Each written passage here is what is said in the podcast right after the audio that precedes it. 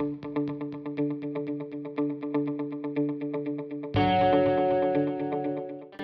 на звук. Чарт подкастов НКО.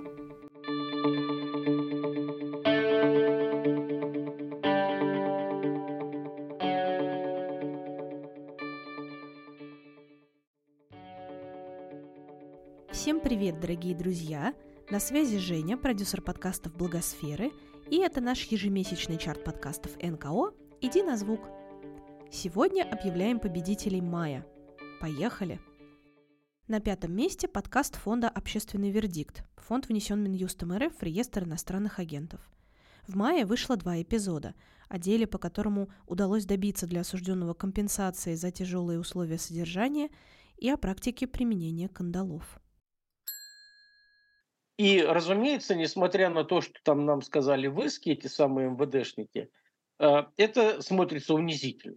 Но это как бы показывает нам, это, это символ наказания, символ специального унижения.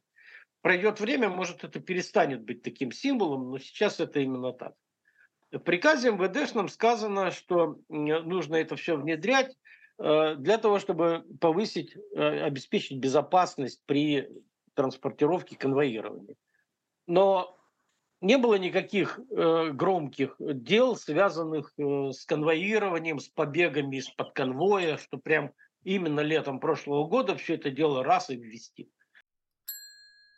Четвертое место занял подкаст «Союзницы» Союза женщин России. В мае вышло три эпизода про трех удивительных женщин из российской истории – Елену Глинскую, Елизавету Петровну и Екатерину Великую.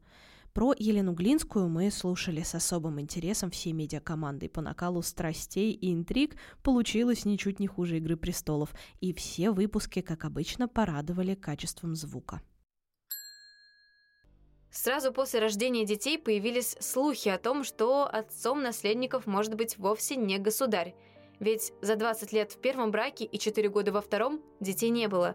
А вполне вероятно, Иван Телепнев – и благодаря вот исследованиям останков, и в частности черепа, Елены Глинской, наконец, снята еще одна такая историческая загадка. Это кто же был отцом Ивана Грозного? Потому что одно время, и это тоже шло от современников, было такое подозрение, что на самом деле-то и при жизни Василия III отцом Ивана Грозного был кто-то другой, может, тот же самый Иван Телефнев, Овчина Оболенский. Такая вот, так сказать, версия ходила. Однако антропологические исследования вот черепа Ивана Грозного и Елены Глинской говорят о том, что они очень не похожи друг на друга. То есть он не был похож на мать. А на кого же он был похож? Иван Грозный, оказывается, был похож на свою бабушку, то есть Софью Палеолог. Накладка, э, так сказать, э, изображения черепа и его параметров бабушки и внука дает почти полное сходство. Единственная разница, что у Ивана, как у мужчины, была более тяжелая челюсть. Ну а поскольку Софья Палеолог была матерью все-таки Василия Третьего, то и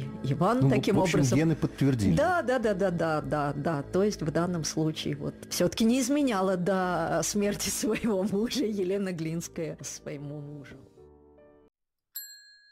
На третьем месте подкаст «Герой своей жизни» благотворительного фонда «Иринас», новичок чарта. Анастасия Аброскина, героиня подкаста, покорила нас любовью к жизни, активной жизненной позицией и твердым характером. Но дело даже не в том, что Анастасия, например, первая в России модель с ДЦП и мама двоих детей, а еще восьмикратная чемпионка России по паралимпийской конной выездке и автор проекта «Вдохновлен тобой».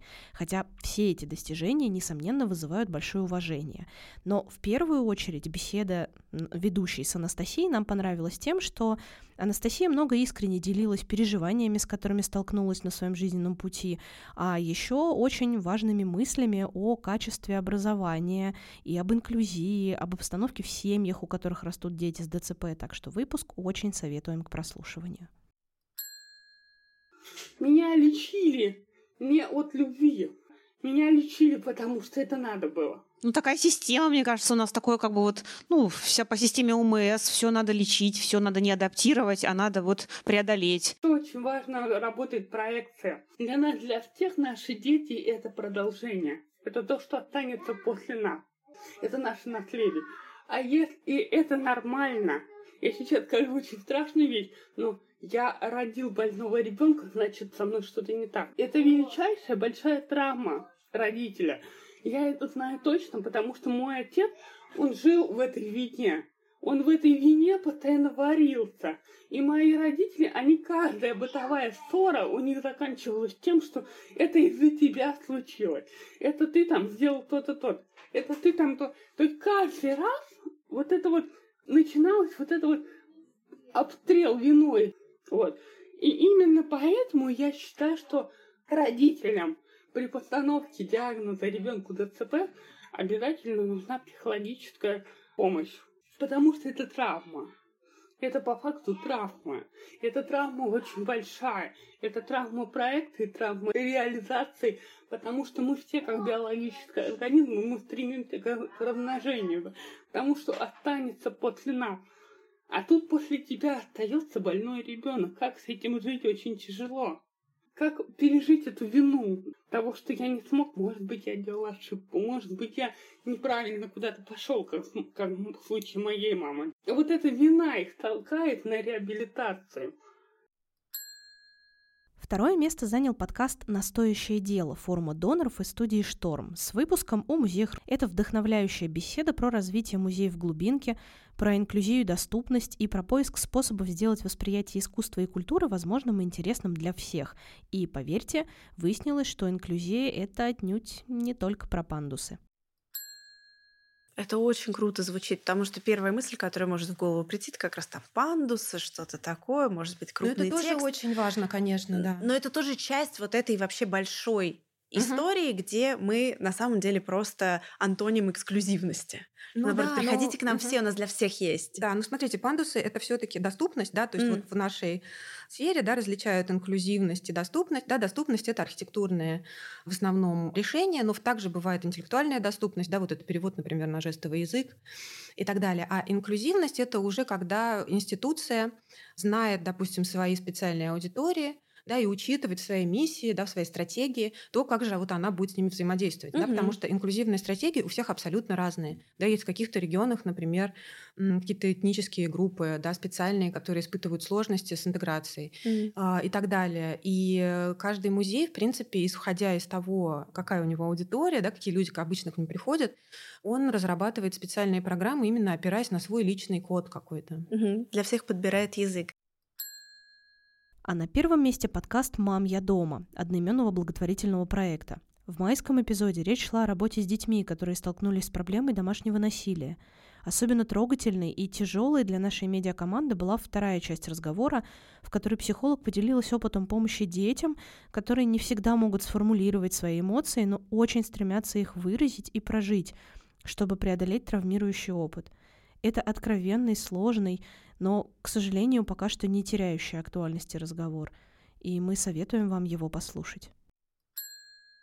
Как работаем? Разные способы есть у психологов, у детских. Да, в основном, если это ребенок, то это игра, это проживание каких-то историй, которые были, актуализация того опыта, который был. Это, опять же, переигрывание этого опыта. Это песочная терапия хорошо подходит, детки очень любят в нее. Играть это рисуночные разные темы. Это телесно-ориентированный подход, э, потому что в теле информации гораздо больше иногда бывает, чем в психике. И ребенок на уровне тела может выдавать реакции, а на уровне психики у него может все быть заморожено, там такое белое пятно. И это, эм, ну, как бы вот отсутствие памяти в этом месте, оно сохраняет ребенку э, психические какие-то процессы, адаптивные процессы. Поэтому иногда это только через тело, через игры, через упражнения, через взаимодействие с мамой. Если это ребенок маленький, то тут только через взаимодействие с мамой прорабатываются многие вещи. Желаем нашим победителям успехов и, конечно, ждем новых выпусков их подкастов, а также напоминаем, что если вы НКО и тоже записываете свой подкаст, вы всегда можете отправить заявку на добавление вас в базу чарта и в каталог подкастов НКО. Сам каталог и форма для заявки доступны на сайте нашего феста подкастов. Ссылка есть в описании каждого выпуска чарта.